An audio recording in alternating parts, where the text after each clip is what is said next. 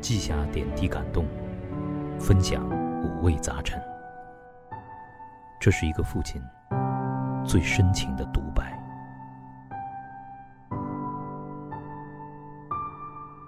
二零二零，磊哥亲子札记。磊哥亲子札记二零二零，这里是磊哥，嗯，非常高兴啊，再次见到大家，在这里呢，我们一起来分享陪伴孩子成长的点点滴滴。今天我特别想聊的一个话题是第一次，呃，人的一生其实就是我们的很多体验的累加，对吗？呃，但心理学家又提醒我们说，童年时期的这种感受和体验，特别是第一次的体验。是至关重要的，为什么呢？因为它会真正的长期的停留在我们的脑海当中，甚至影响我们对于这个世界的感受。我想有的人啊，可能到很大的时候，他都会害怕一个比较小的空间，可能就是因为在孩提时代，在自己孩子的时候曾经被关过，他就会有这种幽闭的恐惧。另外呢，有的孩子怕黑，呃，可能是第一次睡觉的时候。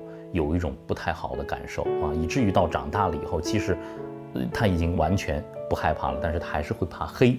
这个黑的恐惧的体验一直留在了孩子的心底，陪伴我们的一生。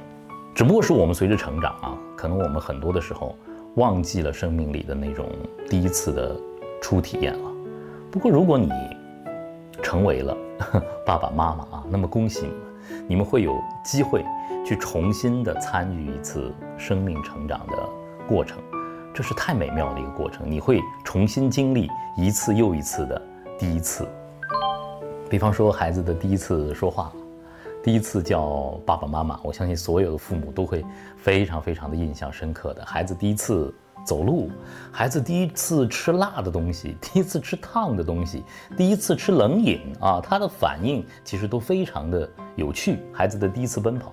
第一次攀爬，孩子第一次从高处往下跳，第一次去做一次比较长时间的徒步，第一次游泳，哇，那肯定是印象深刻，决定了这个孩子对于水的所有的感受。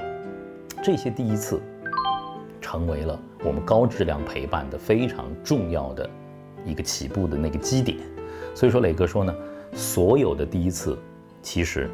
都是我们陪着孩子推开了认识这个世界的一扇大门，所以说我在陪伴朗月成长的过程当中，我也非常非常重视第一次。我记得以前在讲这个怎么样克服恐惧的过程当中，我曾跟大家分享过，我是怎么样陪伴着朗月去克服从高处往下跳的那种感觉，这是他们对恐惧的第一次的初体验。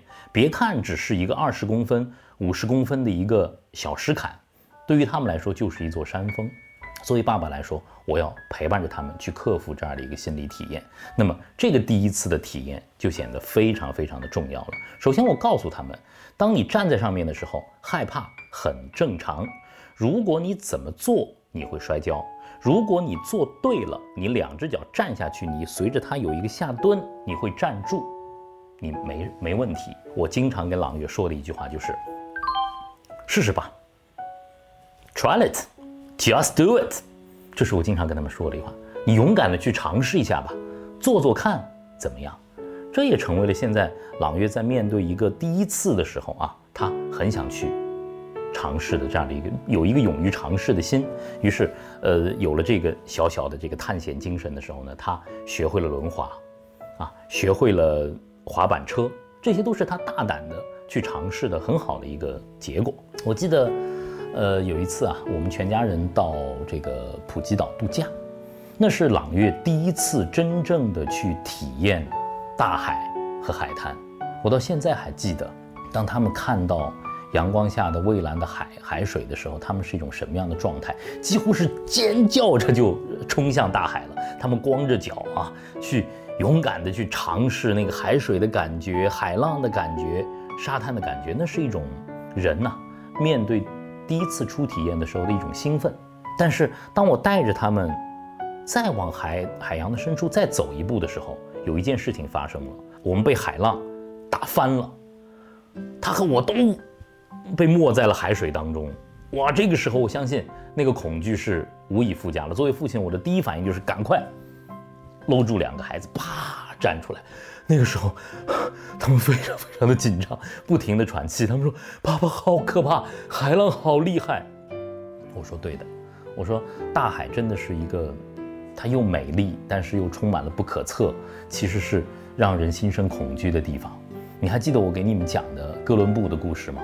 哥伦布之所以厉害。”是因为在哥伦布之前，其实很多人不敢远洋啊，不敢开着船到很远的地方。那个时候到远洋、到大洋里头，对人类来说是非常可怕的一件事情。嗯，他们点点头。但是在普吉玩啊，我们得有大量的游泳啊，我还要教他们去浮潜啊，他们会害怕吗？当然会害怕。那么这个时候我是怎么做的呢？如果你陪伴你的孩子，你会怎么做呢？我自己啊。呃，总结了一下，就是如果我们比较好的来陪伴孩子，怎么样去体验第一次去打开这个世界的时候，其实有几步，如果您做对了，就会比较好的来陪伴孩子的这种初体验。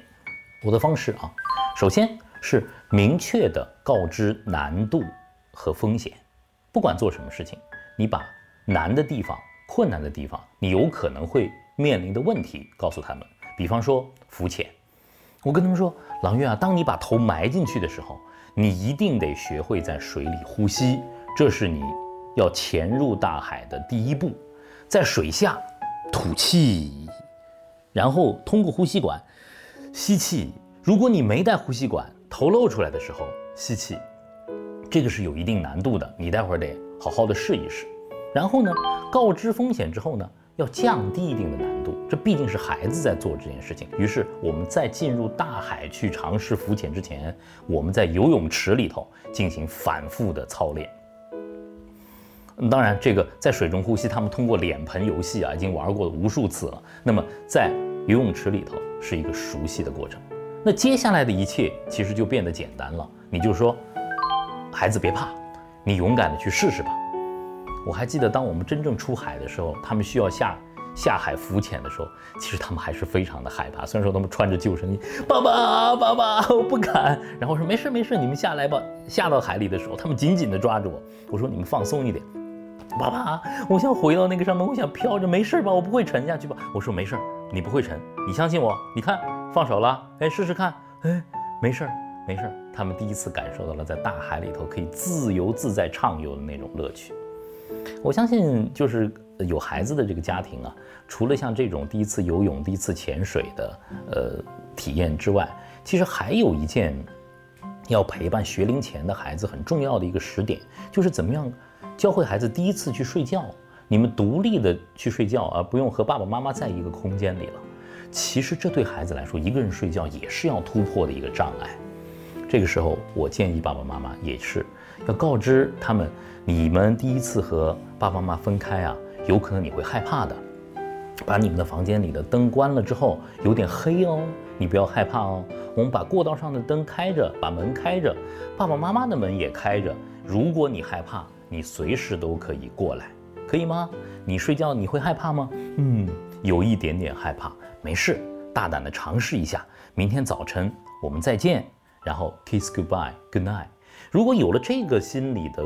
铺垫和过程的话，我相信孩子会克服那种对黑的恐惧，克服对于和爸爸妈妈第一次分开的第一次睡觉的恐惧，他会渐渐的爱上自己睡觉。这就是第一次的妙处。